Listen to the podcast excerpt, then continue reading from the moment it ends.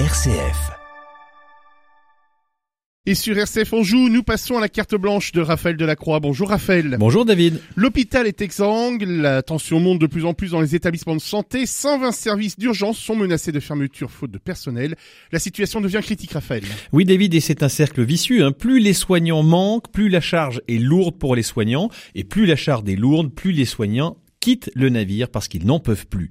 Mais que se passe-t-il donc à l'hôpital? Il y a deux ans, alors que la pénurie de lits était une des causes majeures des inquiétudes face à la montée de l'épidémie, on s'attendait à ce que des investissements de taille viennent au secours de l'hôpital. Mais non, on a confiné, on a fermé des rayons dans les supermarchés, on a indemnisé les gens qui ne pouvaient pas aller travailler, mais on n'a pas investi dans l'hôpital. Nous savons hein, depuis longtemps que les formes graves du Covid menacent un public âgé, que la prise en charge hospitalière, quand elle a lieu dans des bonnes conditions, a permis, dans la très grande majorité des cas, d'éviter le pire, mais on a refusé d'investir dans notre offre de soins. C'est comme si ces deux ans catastrophiques n'avaient toujours pas suffi à ce que nous en tirions des leçons. Et pendant ce temps-là, des milliers d'infirmiers démissionnent, des dizaines de milliers de postes sont vacants. Et 15 000 personnels soignants non vaccinés sont toujours suspendus. Ils ne sont pas payés, pas indemnisés, ils n'ont pas droit au chômage, alors que les restrictions ont été levées partout, la punition dure pour ces soignants.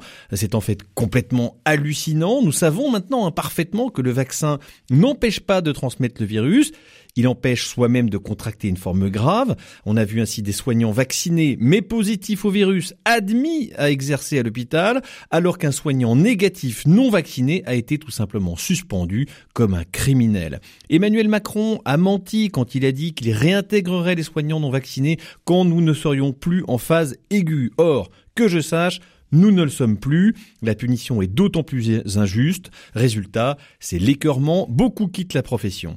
La situation n'est pas tenable rationnellement. Hein. Des personnes vont se retrouver aux urgences sans pouvoir être soignées pendant que 15 000 médecins, infirmières, aides-soignants sont tout simplement interdits d'exercice. On préfère laisser un malade dans un couloir en train de souffrir plutôt qu'un non vacciné s'en occupe. Alors je ne sais pas comment on peut accepter une telle situation, moi je la trouve révoltante, on ne peut pas se payer le luxe de se priver de 15 000 soignants alors que l'on commence à faire du tri euh, dans les hôpitaux, l'heure n'est plus au débat, elle est à l'urgence et il semblerait que l'on n'en ait pas pris la mesure.